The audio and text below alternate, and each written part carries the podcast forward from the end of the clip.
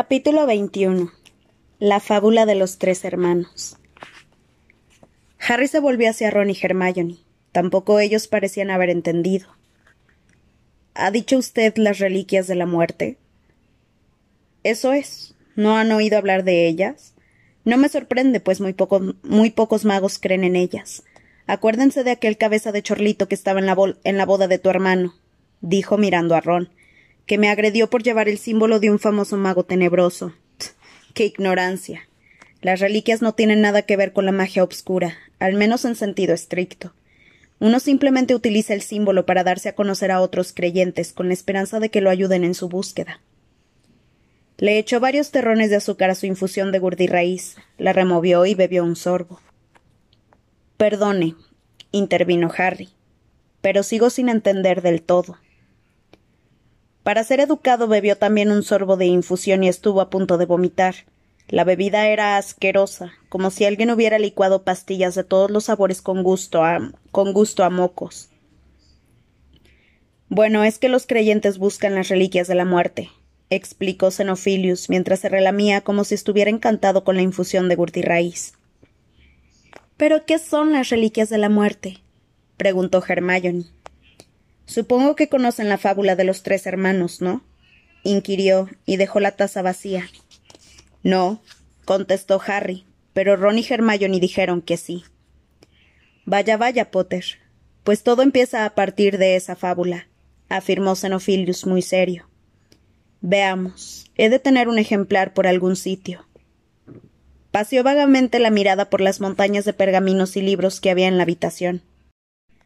Yo tengo un ejemplar, señor Lockwood, dijo Hermione, y sacó los cuentos de Virul el bardo del bolsito de cuentas. ¿Es el original? preguntó Xenophilius asombrado, y al ver que Hermione asentía, sugirió. Bueno, pues, ¿por qué no nos, no nos lees esa historia en voz alta? Así nos aseguraremos de que todos la entendemos. De acuerdo, aceptó Hermione nerviosa. Abrió el libro y Harry vio que el símbolo que estaban investigando aparecía al principio de la página. Hermione tosió un poco y comenzó a leer. Había una vez tres hermanos que viajaban a la hora del crepúsculo por una solitaria y sinuosa carretera. Mi madre siempre decía a medianoche. La interrumpió Ron, que se había puesto cómodo, con los brazos detrás de la cabeza para escuchar la lectura.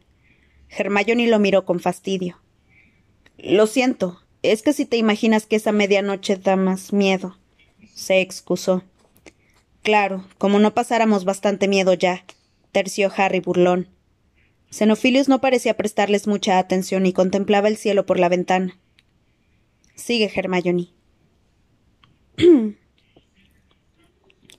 Los hermanos llegaron a un río demasiado profundo para vadearlo y demasiado peligroso para cruzarlo a nado. Pero como los tres hombres eran muy diestros en las artes mágicas, no tuvieron más que agitar sus varitas e hicieron aparecer un puente para salvar las traicioneras aguas. Cuando se hallaban hacia la mitad del puente, una figura encapuchada les cerró el paso, y la muerte les habló. ¿Cómo que la muerte les habló? la interrumpió Harry. Es un cuento de hadas, Harry. Está bien, perdona, sigue. Y la muerte les habló. Estaba contrariada porque acababa de perder a tres posibles víctimas, ya que normalmente los viajeros se ahogaban en el río. Pero ella fue muy astuta y fingiendo felicitar a los tres hermanos por sus poderes mágicos, les dijo que cada uno tenía opción a un premio por haber sido lo bastante listos para, eludirla. Así pues, el hermano mayor, que era un hombre muy combativo, pidió la varita mágica más poderosa que existiera, una varita capaz de hacerle ganar todos los duelos a su propietario.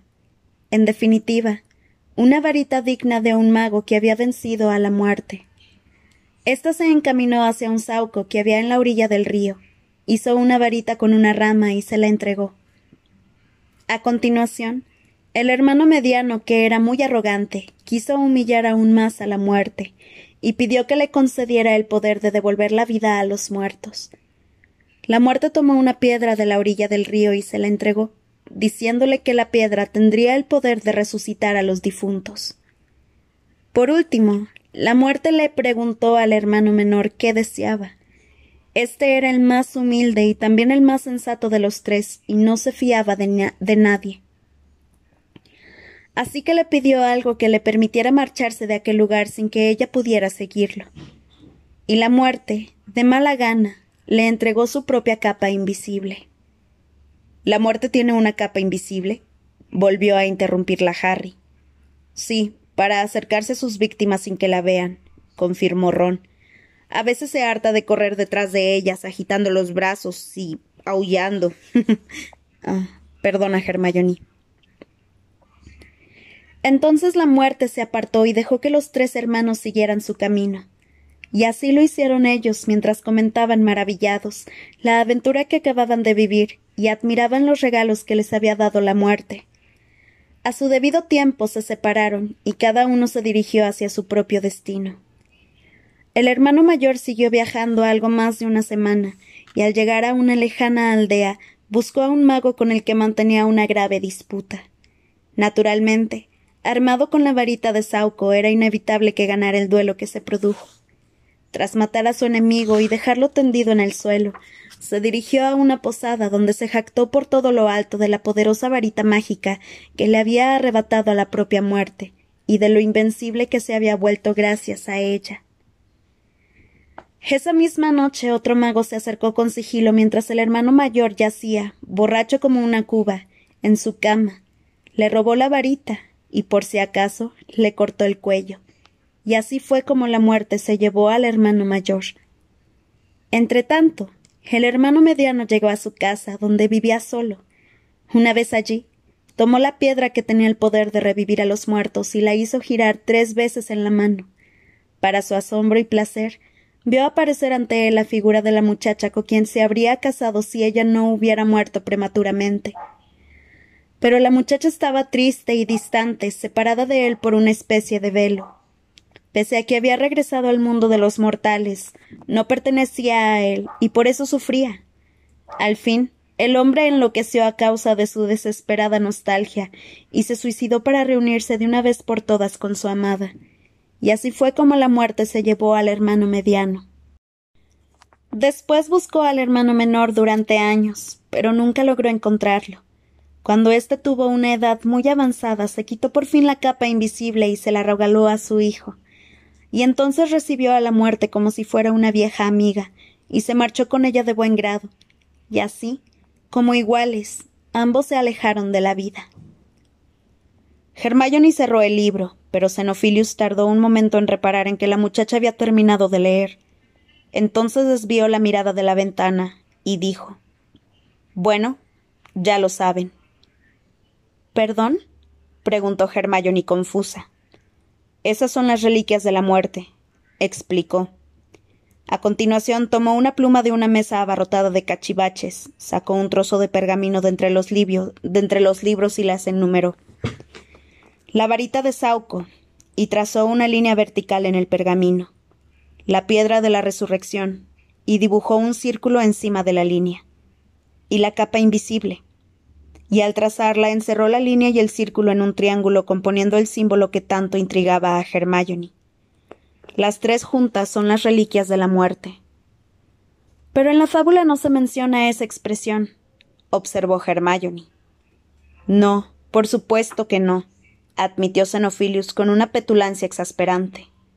La fábula de los tres hermanos es un cuento infantil narrado para divertir más que para instruir. Sin embargo, los que entendemos de semejantes materias sabemos que ese antiguo relato se refiere a tres objetos o reliquias que si se unen convertirán a su propietario en el Señor de la muerte. Se quedaron en silencio y Xenophilius echó un nuevo vistazo por la ventana. El sol estaba declinando. Luna no tardará. Ya debe de tener suficientes plimpis, musitó. Cuando dice Señor de la muerte, terció Ron, señor o conquistador o dominador. Eh, Xenophilius agitó una mano con disiplencia. Puedes usar el término que prefieras. Pero entonces. Quiere decir. comentó Hermione muy despacio, y Harry captó que intentaba borrar de su voz todo rastro de, de escepticismo. ¿Que usted cree que esos objetos, esas reliquias, existen de verdad? Pues claro. Pero, señor Lovegood. Harry notó que su amiga estaba aún triste de perder otra vez el control. ¿Cómo puede usted creer? Luna me ha hablado mucho de ti, jovencita, la interrumpió el mago. Tengo entendido que no eres poco inteligente, pero sí extremadamente limitada, intolerante y cerrada. Quizás deberías probarte ese sombrero, Hermione, intervino Ron señalando el, ridículo tocado y le tembló un poco la voz porque contenía la risa. Señor Lovegood, insistió ella. Todos sabemos que existen las capas invisibles. Son poco comunes, pero existen. Sin embargo. Ah, pero la tercera reliquia es una capa invisible verdadera, señorita Granger. Es decir, no es una capa de viaje a la que se le ha hecho un encantamiento desilusionador o un maleficio deslumbrador, ni ha sido tejida con pelo de demiguise, que al principio lo ocultan a uno, pero con el paso del tiempo acaban volviéndose opacas sino que estamos hablando de una capa que de verdad convierte en invisible a quien la lleva, y que dura eternamente, proporcionando una ocultación constante e impenetrable sin importar los hechizos que puedan hacerle. ¿Cuántas capas como esa ha visto usted en su vida, señorita Granger? Hermione despegó los labios para contestar, pero volvió a cerrarlos. Parecía más desconcertada que antes. Los tres amigos intercambiaron miradas y Harry advirtió que todos estaban pensando lo mismo. Resultaba que en aquel preciso momento, en la habitación donde se hallaban había una capa como la que Xenophilius acababa de describir. Exacto, dijo Xenophilius, como si hubiera ganado la discusión con argumentos razonados. Ninguno de ustedes ha visto nunca semejante cosa. El propietario de una capa así sería inconmensurablemente rico, ¿no creen? Y volvió a atisbar por la ventana. El cielo ya se había teñido de una débil tonalidad rosa. Está bien, dijo Hermione desconcertada. Supongamos que esa capa e-, existió. ¿Qué me dice de la piedra, señor Lovegood? Eso que usted llama piedra de la resurrección. ¿Qué inconveniente le ves? No sé, ¿cómo va a ser real? Pues demuéstrame que no lo es, replicó Xenophilius. Pero. Perdone, pero esto es completamente ridículo, explotó Hermione indignada. ¿Cómo voy a demostrar que no existe? pretende que examine todos los guijarros del planeta y lo compruebe. Con ese enfoque usted podría afirmar que cualquier cosa es real basándose únicamente en que nadie ha demostrado lo contrario. Claro que podría, exclamó Xenophilius. Me alegra comprobar que empieza a abrir un poco su mente, señorita. Entonces, terció Harry antes de que Hermione contestara. ¿Usted cree que la varita de Sauco existe también? Hay innumerables pruebas de ello, replicó Xenophilius. La varita de Sauco es la reliquia que se puede localizar con mayor facilidad por la manera en que cambia de manos. ¿Y qué manera es esa? se interesó Harry. Pues verás. Consiste en que el poseedor de la varita, para ser su verdadero amo, debe arrebatársela a su anterior propietario. Supongo que han oído hablar de cómo la varita llegó a manos de Egbert el atroz después de que asesinara a Emerick el malo, ¿no? o de cómo Godelot murió en el sótano de su propia casa después de que su hijo Hereward lo despojara de la varita, o del espantoso Loxias que se la quitó a Barnabas Daveril tras matarlo. El rastro de sangre de la varita de Sauco recorre las páginas de la historia de la magia. Harry echó una ojeada a Hermione que, observaba con ceño a Xenophilius, pero no lo contradijo. ¿Y dónde cree usted que está la varita de Sauco ahora? inquirió Ron. Ah, si yo lo supiera, respondió Xenophilius, dejando vagar la mirada hacia el exterior. ¿Alguien sabe dónde se halla oculta? El rastro se pierde con Arcus y Livius. Pero ¿quién se atreve a afirmar cuál de los dos derrotó realmente a Loxias y quién se quedó la varita? Es más, ¿cómo sabremos quién los derrotó a ellos? Es una lástima, pero la historia no revela esa información. Guardaron silencio hasta que Hermione preguntó con frialdad. Mm, dígame, señor Lovegood, ¿tiene la familia Peverell algo que ver con las reliquias de la muerte? Xenophilius se mostró sorprendido, y algo que Harry no logró identificar le rebulló en la memoria. Peverell. Había oído ese nombre antes. Vaya, vaya, me habías engañado, jovencita, exclamó Xenophilius. Se sentó mucho más erguido en la butaca y miró a Hermione con ojos desorbitados. Creía que no conocías la búsqueda de las reliquias. Muchos de nosotros, los buscadores, creemos que los Peverell tienen mucho, muchísimo que ver con ellas. ¿Quiénes son los Peverell? quiso saber Ron. Era el apellido grabado en la tumba donde aparecía ese símbolo, en Godric's Hollow, explicó Hermione sin dejar de observar a Xenophilius. Constaba el nombre de Ignotus Peverell. Exacto, dijo Xenophilius, levantando un dedo con pedantería. El símbolo de las reliquias de la muerte en la tumba de Ignotus es una prueba concluyente. ¿De qué? preguntó Ron pues de que los tres hermanos de la fábula eran en realidad los tres hermanos Peverell, Antioch, Cadmus e Ignotus, y que ellos fueron los primeros poseedores de las reliquias. Tras echar un enésimo vistazo por la ventana, se puso en pie, recogió la bandeja y se encaminó hacia la escalera de caracol. Se quedarán a cenar, ¿verdad? preguntó mientras bajaba al piso inferior. Todo el mundo nos pide nuestra receta de sopa de plimpis de agua dulce, Seguramente para enseñársela al departamento de toxicología de San Mungo, murmuró Ron entre dientes. Harry esperó hasta que huyeron al mago trajinando en la cocina, y entonces le preguntó a Hermione ¿Qué opinas? Ay, Harry, repuso ella cansinamente. No son más que estupideces. Ese no puede ser el verdadero significado del símbolo. Debe de ser la estrambótica interpretación del señor Lovegood. ¡Qué pérdida de tiempo! Sí, y no olvidemos que el padre de Luna fue el primero en hablar de la existencia de los Snorkax de cuernos arrugados, apuntó Ron. ¿Tú tampoco le crees? le preguntó Harry. ¿Qué va? Repuso Ron. Esa fábula no es más que un cuento aleccionador para los niños, como si se les aconsejara no se metan en líos, no empiecen a pelear y no husmen donde no los llaman. Manténganse al margen y ocúpense de sus asuntos y todo les saldrá bien. Y ahora que lo pienso, añadió. Quizá esa historia es la, es la responsable de que la gente crea que las varitas de Sauco traen mala suerte. ¿A qué te refieres? Será una superstición como otra cualquiera, ¿no? Mi madre conoce un montón de refranes al respecto. Brujas de mayo, novias de Muggle. Embrujado al atardecer, desembrujado a medianoche. Varita de Sauco, mala sombra y poco truco. Seguro que los han oído alguna vez. Harry y yo nos hemos criado con muggles, le recordó Hermione. A nosotros nos explicaron otras supersticiones. De la cocina ascendía un olor acre, y la chica dio un hondo suspiro. Lo único bueno de la exasperación que le producía a Xenophilius era que por lo visto se había olvidado de que estaba enojada con Ron. Me parece que tienes razón, le dijo. Y esa historia no es más que un cuento con moraleja. Es evidente cuál es el mejor regalo y por lo tanto cuál elegiríamos todos. Los tres hablaron al mismo tiempo. Hermione dijo la capa, Ron la varita y Harry la piedra. Se miraron entre sorprendidos y divertidos. Sí, claro. Tal vez parezca que la capa sea el mejor regalo, le dijo Ron.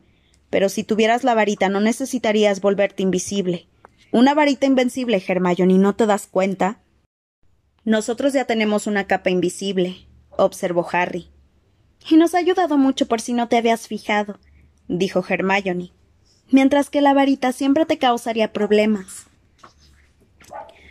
Solo te metería en algún lío si alardearas de ella, argumentó Ron, o si fueras lo bastante imbécil para ir por ahí bailando, exhibiéndola y cantando. Tengo una varita invencible, ven a comprobarlo si te atreves. Pero si eres discreto. Muy bien, pero tú podrías ser discreto, replicó Hermione con escepticismo. Mira, lo único cierto que nos ha dicho Lovegood es que desde tiempos inmemoriales siempre han circulado historias sobre varitas muy poderosas. ¿Ah, sí? preguntó Harry. Hermione estaba exasperada y su expresión resultaba tan familiar que Harry y Ron aliviados se sonrieron mutuamente. Vean, aparecen bajo diferentes nombres a través de los siglos, como por ejemplo la vara letal, la varita del destino, generalmente en manos de algún mago tenebroso que alardea de ellas. El profesor Vince mencionó algunas, pero. Bah, son tonterías. Las varitas mágicas solo son poderosas si, los, si lo son los magos que las utilizan, pero a algunas les gusta jactarse de que la suya es la más grande y la mejor. Vamos a ver. ¿Quién te asegura que esas varitas, la letal y la del destino, no son la misma que surge a lo largo de los años con nombres diferentes? preguntó Harry. ¿Acaso insinúas que todas podrían ser la varita de Sauco, es decir, la que confeccionó la muerte? inquirió Ron. Harry rió porque al fin y al cabo esa extraña idea que se le había ocurrido era absurda. Entonces recordó que su varita, aunque actuara como la noche en que Voldemort lo persiguió por el cielo, no estaba hecha de sauco, sino de acebo, y la había confeccionado Olivander. Además, si fuera invencible, ¿cómo es que se había roto? ¿Y tú, Harry, por qué escogerías la piedra? le preguntó Ron porque si fuera cierto que con ella se revive a los muertos, podríamos recuperar a Sirius, Ojo Loco, Dumbledore e incluso a mis padres. Ron y Hermione no sonrieron. Pero según Virol el bardo, ellos no querrían volver, ¿verdad? añadió rememorando la fábula que acababan de escuchar. No creo que haya muchas historias más sobre una piedra que puede devolver la vida a los muertos, ¿no? le preguntó a Hermione. No, contestó ella con tristeza. Imagino que solo alguien como el señor Lovegood podría engañarse para creer algo así.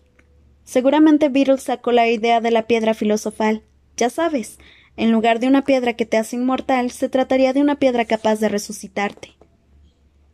El olor proveniente de la cocina era cada vez más intenso. Olía como a calzoncillos chamuscados. Harry se preguntó si sería capaz de comer lo suficiente de lo que estaba cocinando Xenophilius para no herir sus sentimientos. ¿Pero qué me dicen de la capa? comentó Ron pensativo. ¿No se dan cuenta de que Lovegood tiene razón? Yo estoy tan acostumbrado a la capa de Harry y a lo buena que es que nunca me he detenido a considerarlo. Jamás he oído hablar de una capa como la suya. Es infalible. Nunca nos han descubierto cuando la llevamos puesta. Claro que no, porque cuando nos tapamos con ella somos invisibles, repuso Hermione.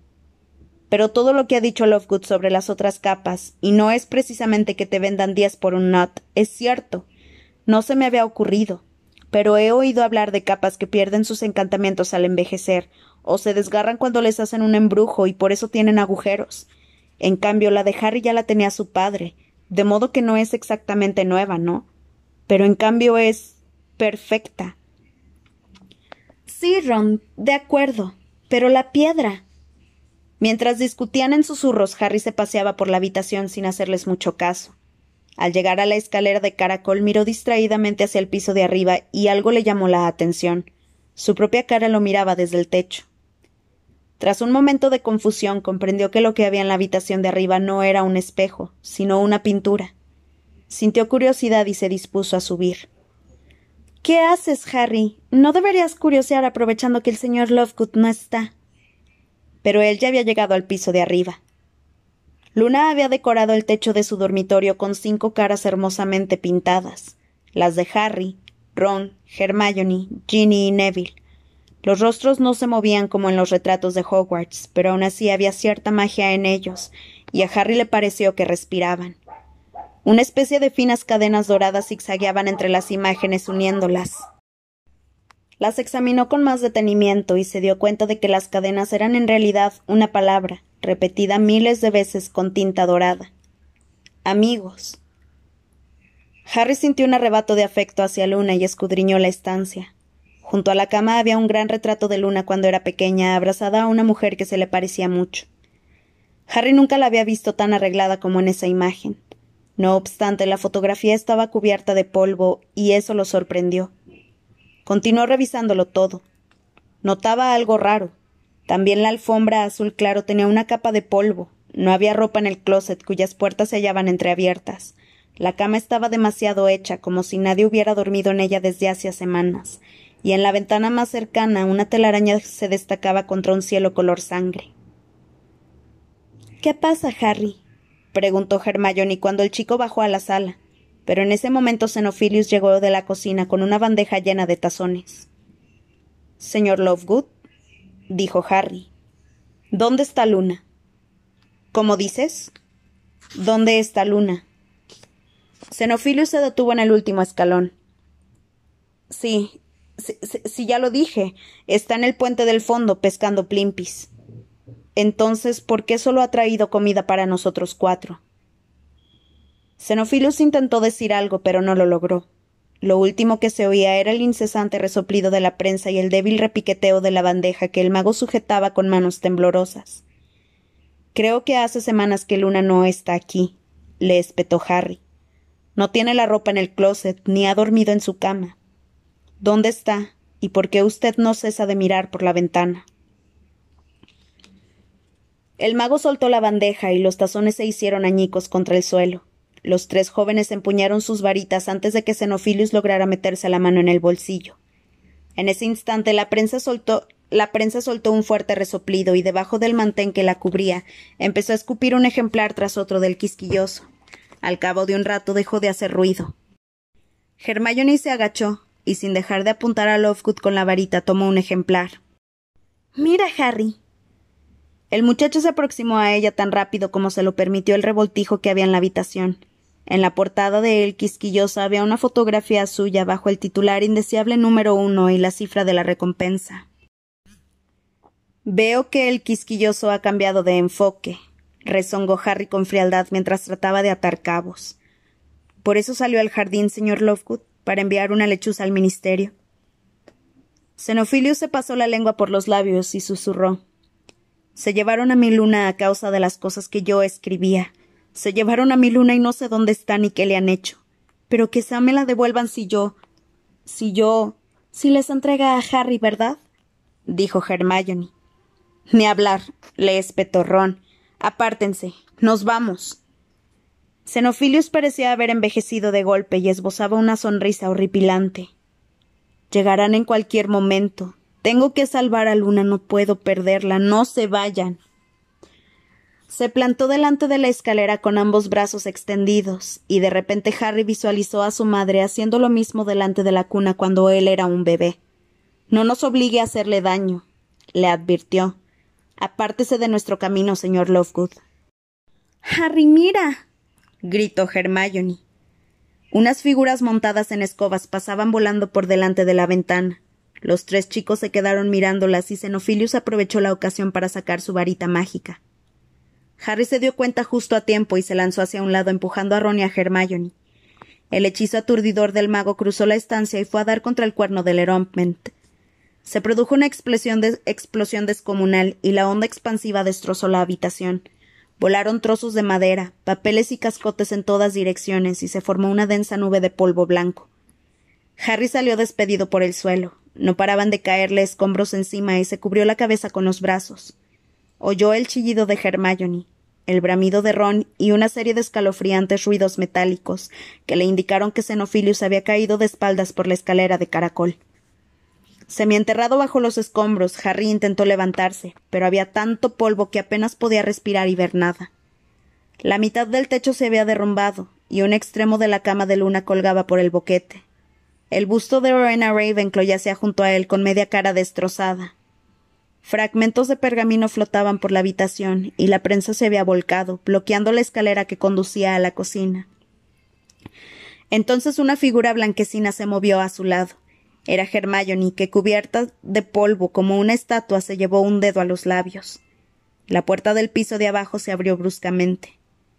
No te dije que no había necesidad de correr tanto, Travers, espetó una voz áspera. No te dije que ese chiflado solo estaba delirando como siempre. Se oyó un fuerte golpe y un grito de dolor de Xenophilius. No. No. Arriba. Arriba está Potter. Ya te advertí la semana pasada, Lovegood, que no volveríamos a menos que tuvieras información fehaciente. ¿Recuerdas lo que pasó cuando intentaste cambiarnos a tu hija por ese ridículo sombrero? Y la semana anterior otro golpe, otro chillido. Cuando creíste que te la devolveríamos y nos ofrecías pruebas de la existencia de los Snorkax. De cabeza arrugada. exclamaba el hombre mientras golpeaba una y otra vez a Xenophilius. No, no, se lo suplico gimoteó Xenophilius. Potter está aquí, se lo aseguro. En serio. Y ahora resulta que nos hace venir aquí con la intención de tirarnos la casa encima. bramó el mortífago, y se oyó una lluvia de golpes y gritos de dolor de Xenophilius.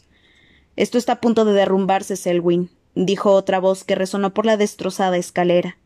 Los peldaños están obstruidos. ¿Intentamos despejarla? Podría derrumbarse todo. Embustero asqueroso, le espetó Selwyn.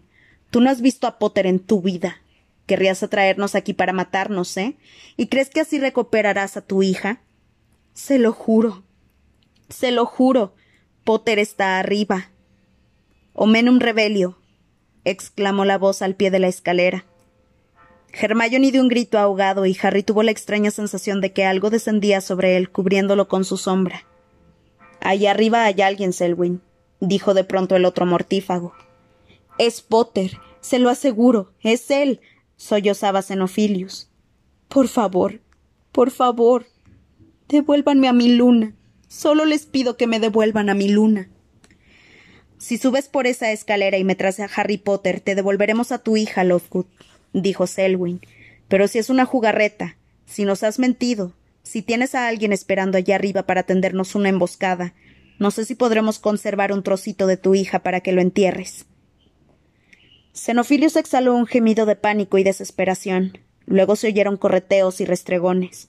Xenofilius intentaba abrirse paso entre los cascotes que bloqueaban la escalera. Vamos, susurró Harry. Tenemos que salir de aquí. El muchacho empezó a desenterrarse, protegido por el ruido que Xenophilius hacía en la escalera. Como Ron, era el que más sepultado estaba, los otros tres treparon con sigilo por la montaña de escombros hasta donde se encontraba su amigo, e intentaron retirar la posada cómoda que tenía encima de las piernas. Xenophilius estaba cada vez más cerca, pero Hermione consiguió liberar a Ron utilizando un encantamiento planeador. Bien, susurró la chica, todavía cubierta de polvo blanco y en ese momento la destrozada prensa que bloqueaba la parte superior de la escalera se tambaleó. Xenophilius estaba solo unos pasos de ellos. ¿Confías en mí, Harry? El muchacho asintió. De acuerdo. Pues dame la capa invisible. Póntela, Ron. Yo. Pero Harry. Por favor, Ron. Harry, sujétate fuerte de la mano. Y tú, Ron, agárrate, de... agárrate a mi hombro. Harry le tendió la mano izquierda mientras Ron desaparecía bajo la capa invisible. La prensa empezó a vibrar. Xenophilius intentaba levantarla mediante un encantamiento planeador. Harry no entendía qué esperaba Hermione. Sujétense bien, musitó ella. Sujétense, sujétense bien, ya falta poco. El pálido rostro de Lovegood apareció por encima del aparador. Del aparador. Obliviate, gritó Hermione apuntando la varita a la cara de Xenophilius y de inmediato al suelo que tenían bajo los pies. De primo. Se abrió un boquete en el suelo y los tres chicos cayeron a plomo por él. Harry, que sujetaba la mano de Hermione con todas sus fuerzas, oyó un grito en el piso de abajo y vio a dos hombres que intentaban apartarse de la lluvia de cascotes y muebles rotos que les caía encima. El estruendo de la casa al desmoronarse resonó brutalmente, y Hermione giró sobre sí misma en el aire, tirando una vez más de Harry hacia la obscuridad.